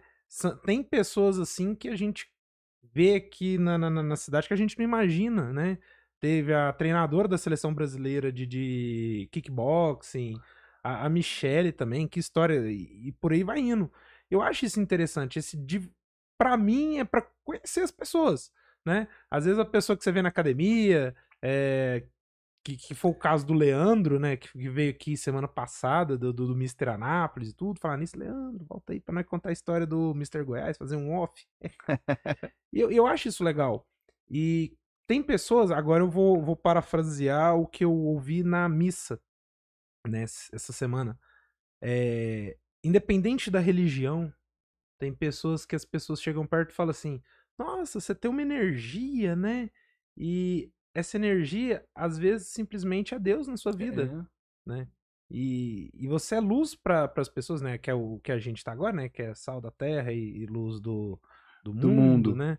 Então, assim, essa energia que eu vejo em você é energia que eu, que eu gostei, cara. Pô, bacana. E os trabalhos você faz assim. Eu não tenho. Às vezes as pessoas falam, pô, você faz um programa e fica na internet. Eu não tenho esse tempo todo. É, ninguém tem, né, cara? É, Eu tenho minha especialização. Eu, tenho, eu tô em duas especializações. Eu tenho um trabalho. Dois trabalhos, né? Eu sou quase o Julius. Falta só mais um, gente. Vamos arrumar mais um terceiro trabalho. Ô, pra ele. gente, me contrata aí, ó. eu, eu, eu não tô fazendo nada de madru- tô brincando, é isso tudo. então, assim, eu acho interessante.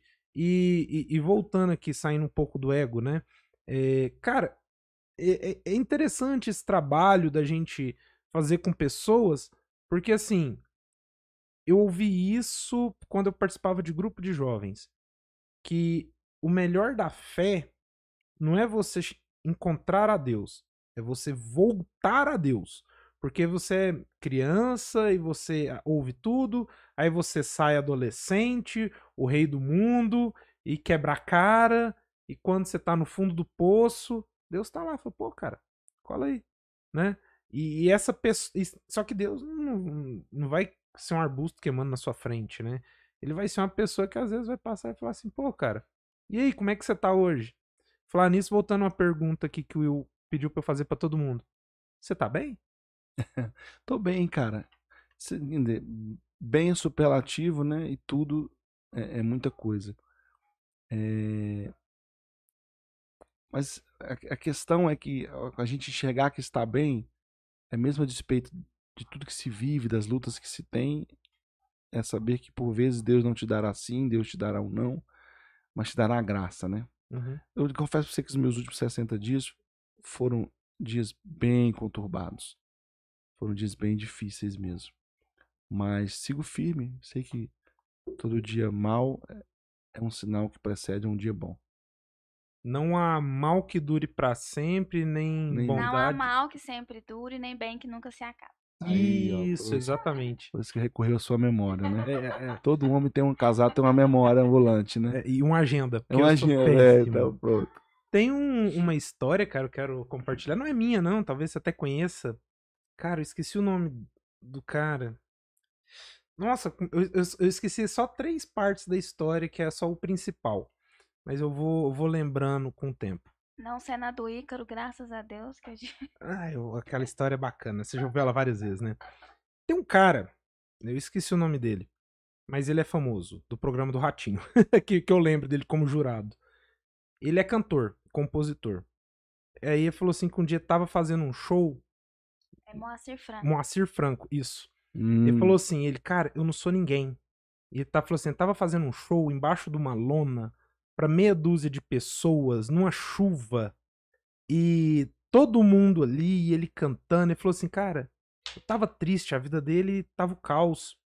Aí falou assim, no meio dessa tempestade toda, chegou um, um carinha, adolescente lá correndo, falou assim, ah, Moacir, eu posso gravar uma música sua?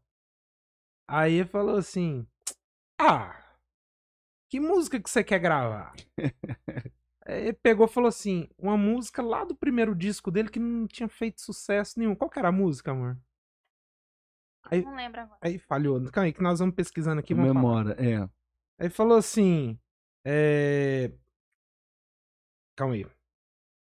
Gente ao vivo é assim. A gente ao vivo é assim. Você que não segue nosso canal ainda, bota aí, segue, compartilha a nossa live, chama aquele amigo querido para participar aqui dessa live. Fique atento nas nossas redes sociais que a gente vai estar divulgando aí tudo que você precisa saber sobre esse projeto lindo e maravilhoso. Aí eu te ajudei, hein, cara. Valeu. Deu certo? Deu tempo? Deu não. Mas ele falou assim, ó, era um carinha. Aliás, eu consigo achar ele aqui. É, ele falou assim, qual que é seu nome? Ele falou, não, eu tenho uma eu tenho uma dupla e. Cara. Ah, é, achei. Falou assim: eu tenho uma dupla, cara. Como é que é? Não, a gente não é famoso, não. Eu queria gravar uma música sua lá do primeiro disco. Que música que é? Aí ele falou assim: Ah, seu amor ainda é tudo. Hum. Aí ele falou assim: Qual que é seu nome? Ele: Não, meu nome é Marciano. Eu tenho uma dupla, João Mineiro e Marciano. Nunca fizeram sucesso antes eles gravaram essa música do Moacir Franco.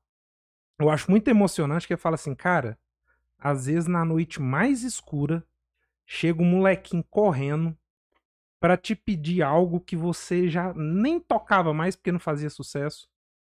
E ele muda a sua vida. Muda a sua história. Ele falou assim: dali pra frente, e a vida dele foi outra. Porque, claro, música você grava, você compõe, você recebe os royalties, e ninguém nunca ouviu seu Amor Ainda é Tudo, né? Nossa, é conhecido, né? É. E, né, os caras estouraram com essa música, depois vieram as regravações, e assim, claro que não foi só isso, mas isso aí foi um start. Aí ele falou, cara, eu, eu depois de passo o vídeo, falei assim, cara, às vezes é muito emocionante. Eu choro, se eu, se eu for contar a história toda, choro mesmo. Mas eu acho muito emocionante o jeito que ele conta.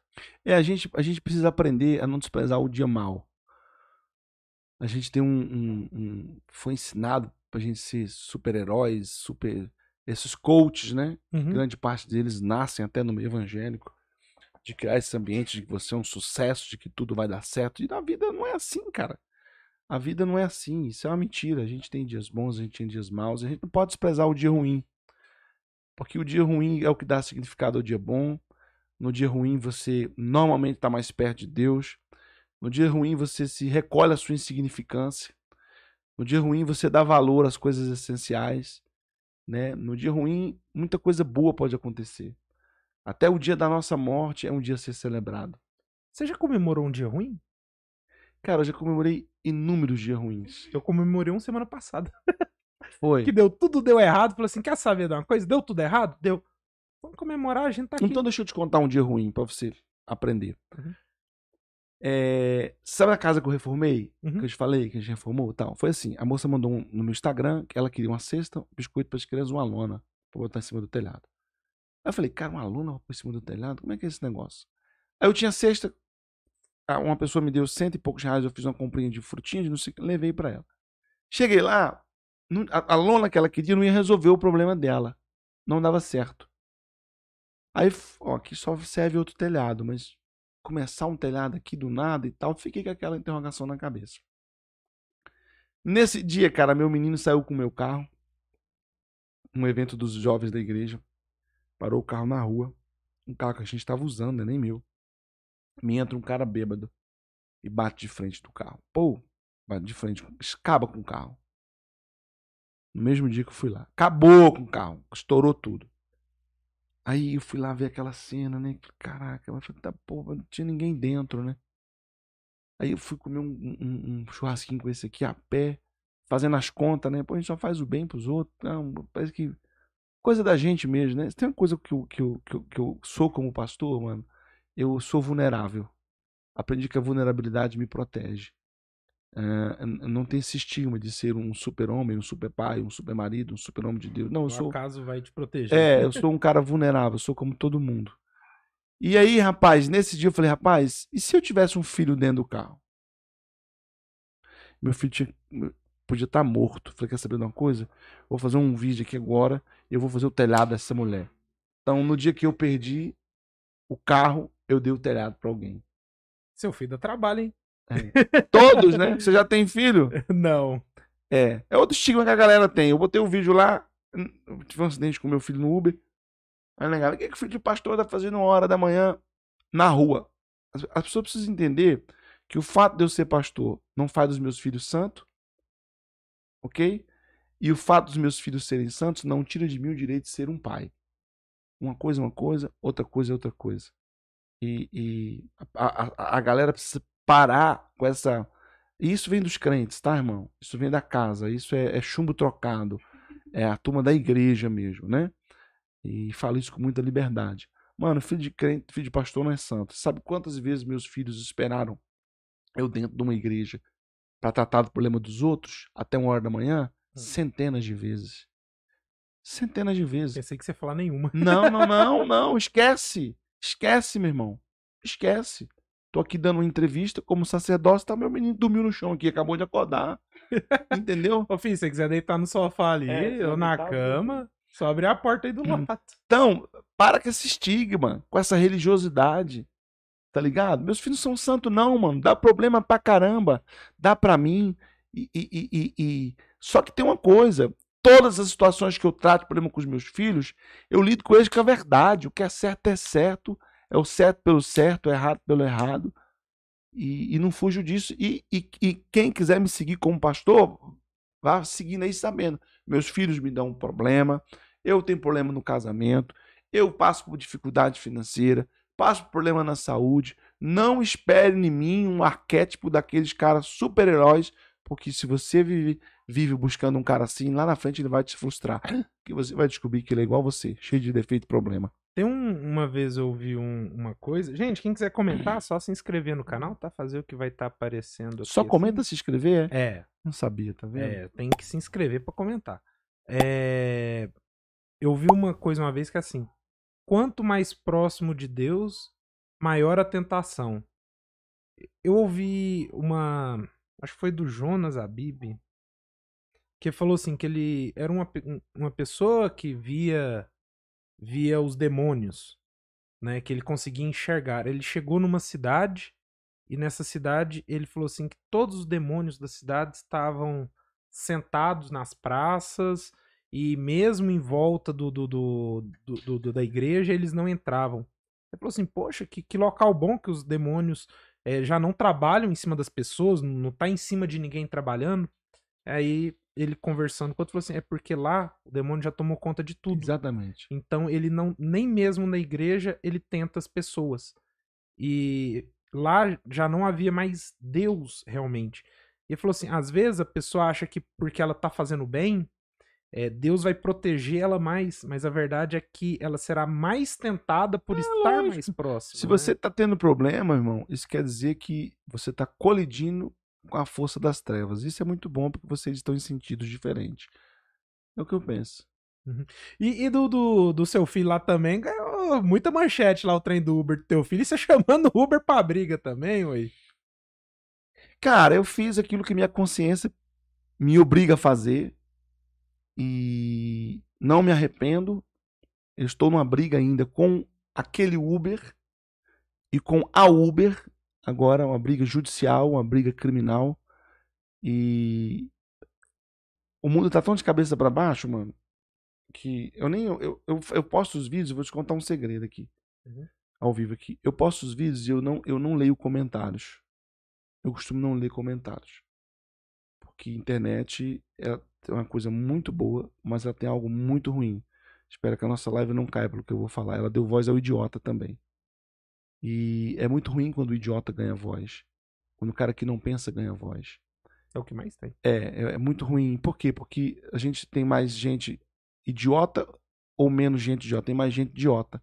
Então, quando a voz do idiota grita aqui, é rápido ele escuta um ouvido de um idiota que replica a voz do outro idiota que ouviu. Uhum. Então, a gente tem mais vozes de idiotas na internet do que de gente séria, gente equilibrada. É o que eu penso. E a história do meu filho é o seguinte: ele estava em um, um bar no centro da cidade com três amigas da faculdade. Saíram do bar, pegaram um Uber para fazer duas paradas. Uma na minha casa e outra na casa de uma das moças. No trajeto, uma das moças vomita. E ela vomitou, o Uber se irritou, ela ofereceu que o Uber cobrasse, cobrasse a taxa de pagamento.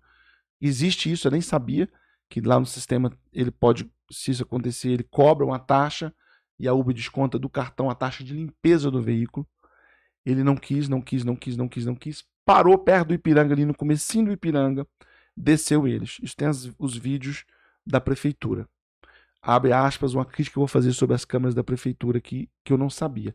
Essas câmeras que a gente tem da prefeitura, elas são câmeras que elas, você, você sabe disso, mas ela, ela tem inúmeros ângulos e ela passa X segundos em cada ângulo. Então, é, é muito fácil. Enquanto essa câmera dá a volta, dá quase um minuto e meio de acontecer um, uma desgraça e a câmera não pegar. Eu não sabia disso, fui descobrir no vídeo do meu filho. Porque ela pega um pedaço, volta, volta, volta, pega, já tá outra cena, outra cena. Uhum. E aí ele larga a galera na beira do, do, do Ipiranga e, e a, o vídeo mostra ele perseguindo eles. E o meu filho contou a versão quando ele estava no hospital. Eu sou pai, mano. Eu fui criado por um policial. Meu pai era delegado de polícia. Eu fui criado dentro de um mundo em que eu tinha tudo para dar errado. Eu, eu disse isso num dos meus vídeos. Eu fui criado para ser mal. Eu, eu tenho a semente maldade dentro de mim. E eu luto contra ela todo o tempo. Meu filho foi criado para ser bom. É diferente a bondade nele. Aquele cara jamais faria isso comigo, porque a maldade que há em mim me defenderia dele. E aí eu ouvi, eu ouvi a conversa do meu filho lá, o médico tratando a cabeça dele, fui nas meninas e bateu o papo. Falei, pronto, a versão é a mesma. Por isso é que eu me empoderei do que eu fiz. E aí ele começa a ameaçar eles pelo vidro. Ó, oh, vou matar vocês. Tá chegando a galera armada aqui para matar vocês. Vou matar vocês. A menina ofereceu para ele 400 reais em dinheiro, ele não quis. No meio do trajeto, meu filho falou: Cara, tá chegando esse pessoal armado, eu vou ligar pro meu pai. Aí, na hora que ele pegou o telefone para ligar para mim, o cara já desce do Uber com um porrete de madeira que a gente achou. Já já vou falar um pouco sobre isso também, se você deixar. Ele, to ele toma o celular do moleque, estilhaça. Peguei hoje o celular na delegacia, não tem jeito, o celular envergou assim na paulada. Dá uma paulada no ombro dele outra paulada nas costas e uma na cabeça. Nessa palavra da cabeça, as meninas avançam nele, óbvio. Aí tinha duas testemunhas que estão no processo criminal que relatam exatamente a versão deles, que eles ouviram ele oferecer 400 e assim vai. Aí a polícia, o que? Ele sai e tenta atropelar as meninas. Bom, qual é a cena que eu, que eu recebo três horas da manhã? Vou ao hospital, tá meu filho com rasgo na cabeça. A versão é essa. Mano, eu sou veneno. Eu, eu envenenei. Contra a covardia de um cara que fui descobrir depois que usa uma, usou uma conta falsa. E pasme, ele tem uma conta dele no Uber e tá funcionando. E o cara tá fazendo corrida. Bota fé nisso, mano?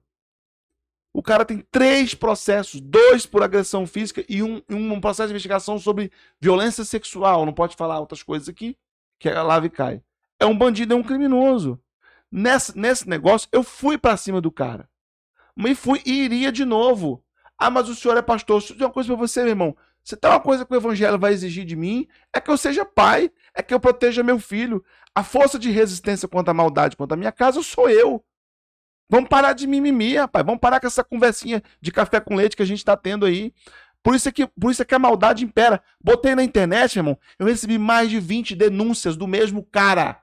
Mais de 20 denúncias do mesmo cara no mesmo aspecto. Ó, oh, fez a mesma coisa comigo, bateu em mim, ó, oh, pegou um produto aqui, roubou e não entregou. Poxa, de 20, se um dos 20, se no décimo alguém tivesse feito o que eu fiz, tinha evitado meu filho ter apanhado com pau, mano. Agora, quer ficar doido? É uma prática dos Uber de Anápolis. Eu tenho um vídeo aqui no meu celular. Vou postar ele semana que vem, porque eu estou entregando um documento para o Ministério Público, para a Polícia Militar de Anápolis e para o Superintendente da Polícia Civil de Anápolis. Os caras têm a prática de carregar um porrete de madeira dentro do carro. Eu andei no carro essa semana, o porrete igualzinho que bateu no meu filho. Entra um negócio assim. E, pasmem, tem uma quadrilha em Anápolis que vende contas de Uber. A Uber é passiva nisso. Vende. Você teve sua conta bloqueada? Tem. 900 reais. Os caras criam uma, falsa, uma identidade falsa para você, uma habilitação falsa para você, mete lá dentro e aprova a conta para você. Você quer um cara que você pode passar isso daí, que é o cara no Brasil que tá levantando tudo contra a Uber? Ah. Marlon. Marlon do, do Uber. Ele é. Ele foi eleito vereador de São Paulo. Se eu não me engano, não é conheço. É... Você não conhece? Não conheço. Marlon Luz. Eu sigo ele desde quando ele começou o canal dele no YouTube, que ele começou o canal dando dica pra Uber. Eu sou aquele cara que eu assisto vídeo assim, como construir uma casa. Cara, você é, tem que fazer chapisco. Eu assisto Mas nunca isso. construiu uma nunca casa. construí, né? E o Marlon, ele sempre, olha, gente, pra você tal. Aí ele foi eleito pela classe. Ele, para quem é Uber também, fica a dica, ele entrou com ação contra a Uber, é, reunindo provas porque ele falou assim que tinha corrida que a Uber ficava com 60% do lucro e repassava 40%. E era por isso que os Ubers iam cancelando, aí veio essa época que, o Uber não ia, e o, Uber que cancelava, eles não mandavam, ele entrou com processo, com provas. Cara, ele fez um estrago na Uber e na 99. Esse negócio de venda de contas, eu, eu acompanho de curioso. Teve um negócio lá de um pessoal de dentro da Uber, ou foi de dentro da 99, que por mil reais eles restituíam a conta que tinha sido bloqueada. Fala aí, mano. Entendeu? Aí o que, que ele fez? Prova, prova, prova, prova, explica. Teve um, um coitadinho do advogado da 99 que foi lá, que ele, o, o primeiro advogado da 99, ele pediu para sair do caso. Aí chegou o segundo advogado. O cara simplesmente chegou lá, não sabia nem o que estava acontecendo. Aí foram, foram várias empresas processadas a que se saiu melhor, se eu não me engano, foi a Endrive. Que ela não. Que ela tinha mais, assim. um controle de segurança melhor. É. Deixa eu te falar, essa visibilidade que me deu. Que deu pra, causa... Eu peguei seu caso e mandei pra ele, mas era final de ano. Aí ele foi resposta automática. Eu fui num, num, nos dele. Eu vou falar com ele comecei depois. a cortar. Deixa eu dizer uma coisa pra você. Esse caso, deixa eu te contar. Ontem, eu fui tomar um café na padaria. A moça, ah, você é um rapaz do Uber, né? Do filho que, que apanhou. Eu falei, sou. Deixa eu te contar uma coisa que você não vai acreditar. Eu falei, conta. Terminou nosso expediente aqui na, na, na padaria, eu e a minha amiga chamamos um Uber. Aí o Uber dela veio com o nome de, de X e o meu Uber veio com o nome de Y. E a gente foi lá no mapa, o, o carro meu que estava vindo, estava vindo junto com o dela. Quando a gente foi olhar, Era a mesma placa. O cara tinha duas contas. Com nomes diferentes. A mesma placa. Agora eu pergunto para você, é seguro? Então, a, a, conta é a seguinte. Os caras são faturam milhões, que a Uber fatura milhões, o pobre coitado do motorista honesto. É isso mesmo, tem amigos que são Uber, tem corrida, por exemplo, que, que quando tá, tá, tá mais cara, a Uber ganha mais, é 35%, 40% que a Uber leva, mano. O motorista fica com combustível, com carro, com IPVA, com pneu, com seguro, e ela não oferece nenhum tipo de segurança nem para o motorista, nem para o usuário, tá errado. Aí eu sei que se você quer ver a Uber tenta conseguir a atenção do Marlon. É Marlon da Luz. Eu vou procurá-lo. Acabar aqui, tu vai me dar o, eu, a reta eu, dele eu, eu, te, eu te passo o contato dele. Ele é um cara brabo nesse negócio, porque ele, ele já tá lá dentro da Câmara. Eu não sei se foi eleito deputado, mas eu tenho quase certeza que sim. É, ele mexe com isso tudo, cara. Ele, ele foi soltando os processos, eu vi os vídeos dele, eu gosto dessa parte também. Não, e tem que ter quem se levanta mesmo, Paulo. A gente, a gente pensa que o mal que, que, que ronda a gente nunca bate a nossa porta. Um dia bate, irmão. Não se iluda. O mal que você não combate. Isso, agora essa frase é minha mesmo, tá? Não vai dar pra ninguém, não.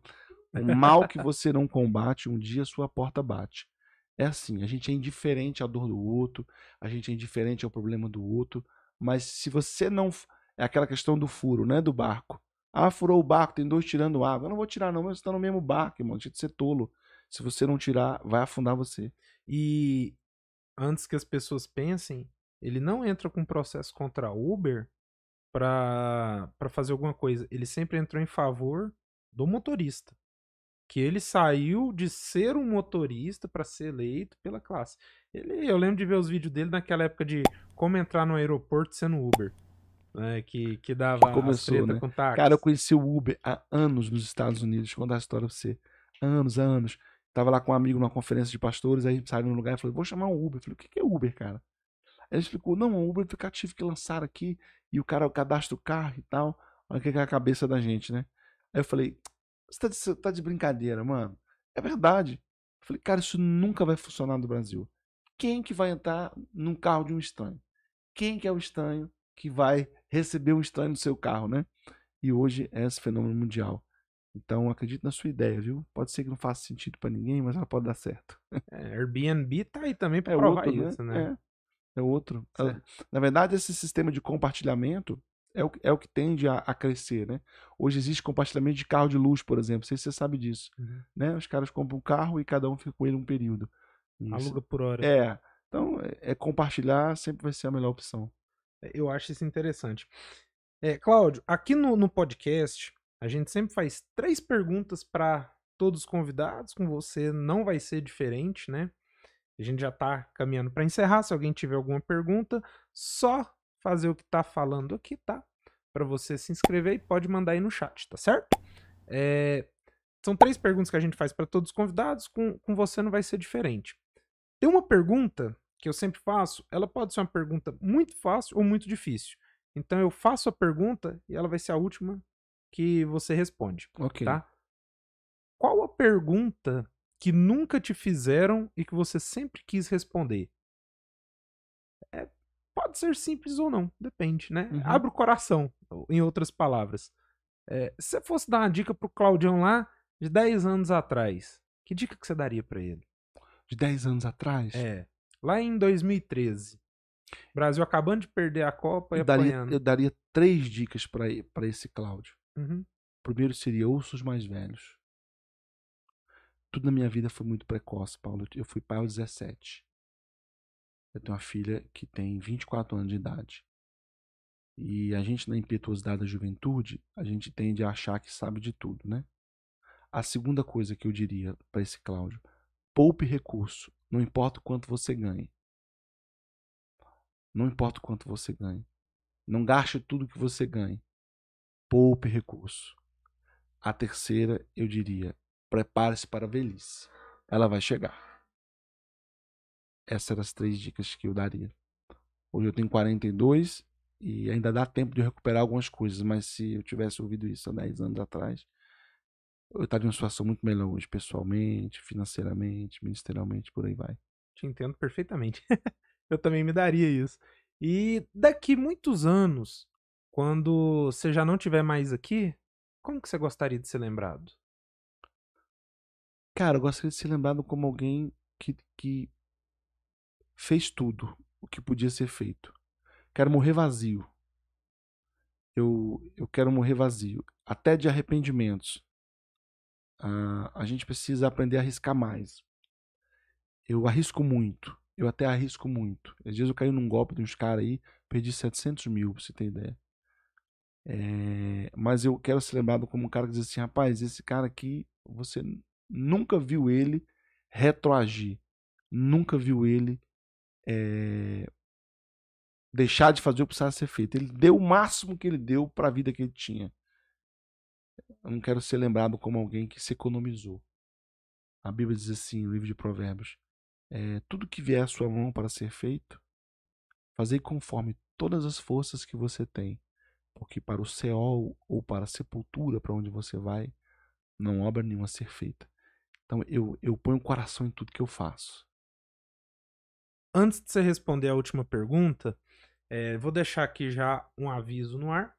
Nosso episódio de semana que vem, é, nós vamos estrear a nossa nossa nova apresentadora, que vai estar tá tomando ali a posição da Milena, né? A Milena, ela não faz mais parte no momento, eu gostaria que ela voltasse, mas ela tá com a vida meio conturbada.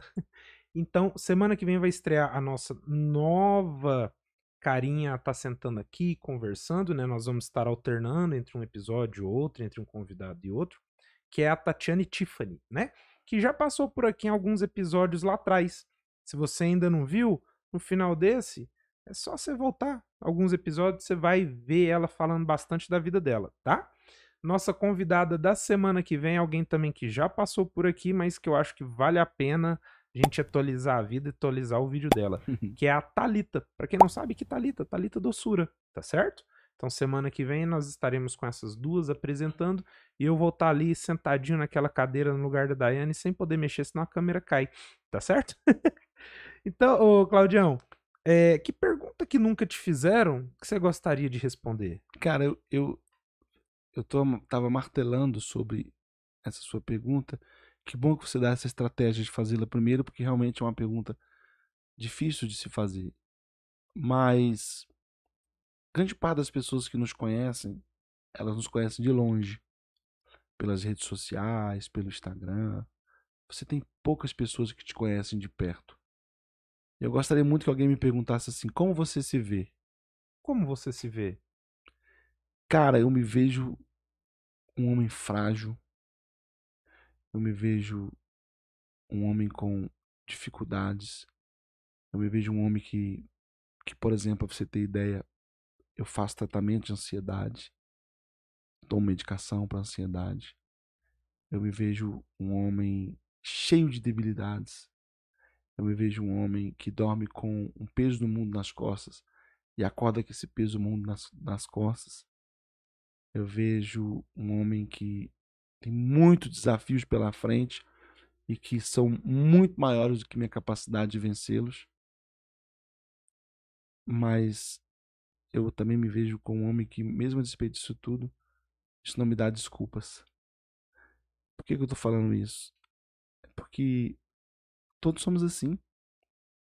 Né? Todos somos assim. Eu sinto com pessoas que maximizam suas dores, eu fico pensando, rapaz, se isso fosse desculpa, né? Uhum. É, é assim, eu, eu me olho no espelho e eu, eu me, me considero o pior de todos. De verdade. O pior de todos. Eu olho assim e falo, rapaz, não tem lógica não. Eu, é assim que eu me vejo. Não me vejo um cara vencedor, nada disso. Qual que é o seu maior medo? De verdade? De verdade. Meu maior medo hoje, os nossos medos mudam, né? Uhum. É, os tempos mudam os nossos medos. Quando você é criança, você tem medo escuro. Quando você é adolescente, você, você tem medo pai e a mãe se separar. Você entra numa certa idade, você tem medo de não se casar. Você se casa, você tem medo de não ter filhos, né? E por que, que ela tá rindo?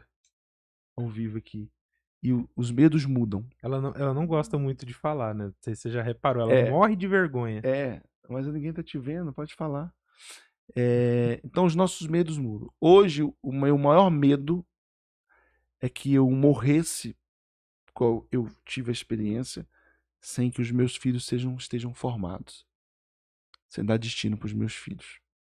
Você falou um negócio que eu acho interessante, porque eu passei por algo parecido e minha superação veio da onde eu não esperava. Você falou de, de ansiedade, tratamento para ansiedade, tudo mais. Para mim, eu passei por muito disso sem saber que eu tinha. E talvez esse seja o maior problema, né? Eu sempre, acho que para quem me conhece há mais tempo, vê isso em mim, mas para quem me conhece de oito, nove anos pra cá, não enxerga tanto. Eu ti, antes eu tinha uma raiva em mim que eu não sabia de onde vinha. Olha só. E isso me frustrava em tudo que eu fazia. E eu, tudo que me frustrava, a raiva subia, eu ficava com raiva e, e um retroalimentava o outro. E o que mudou minha vida foi o slackline.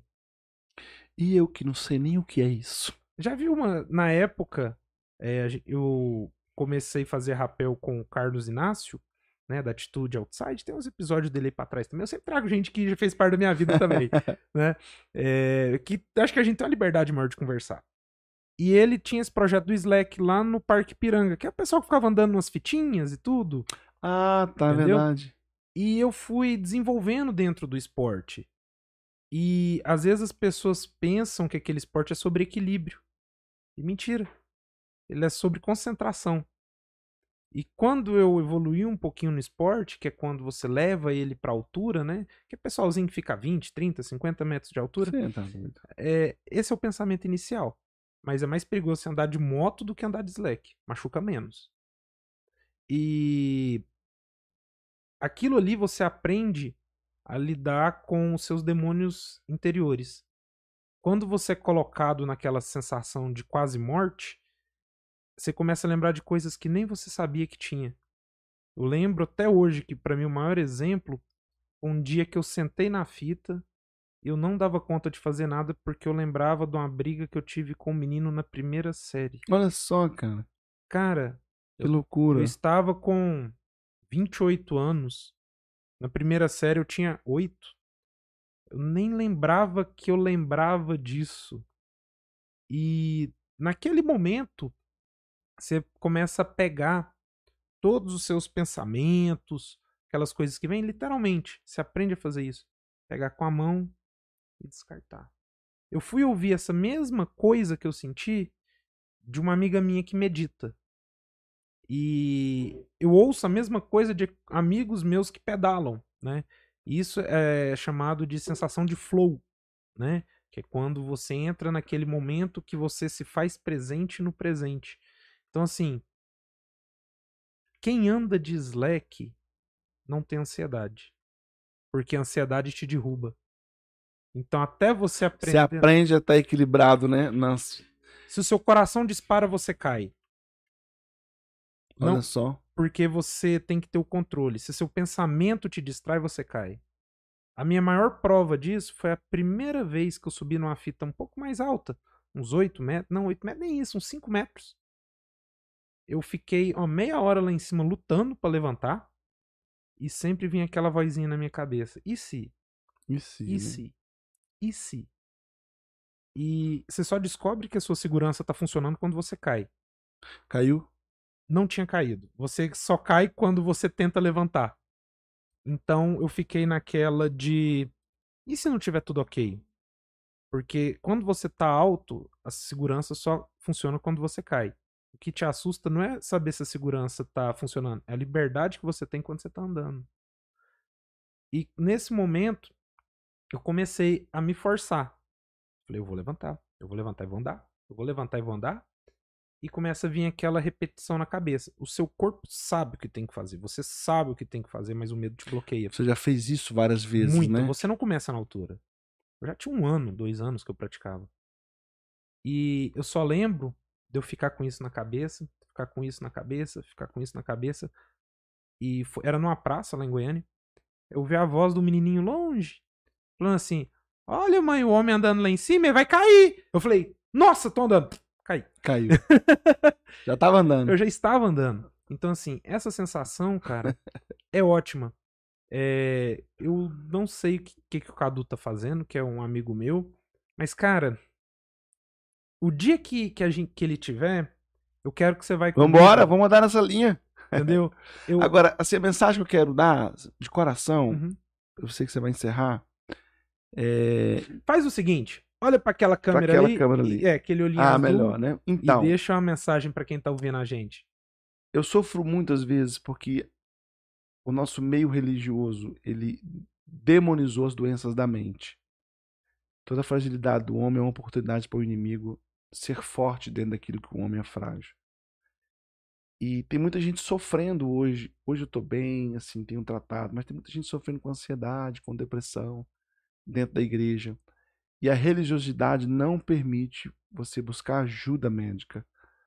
É, ajuda espiritual é essencial, mas ajuda médica é importante. Quebra isso. Ah, quando você quebra um braço, você procura um ortopedista.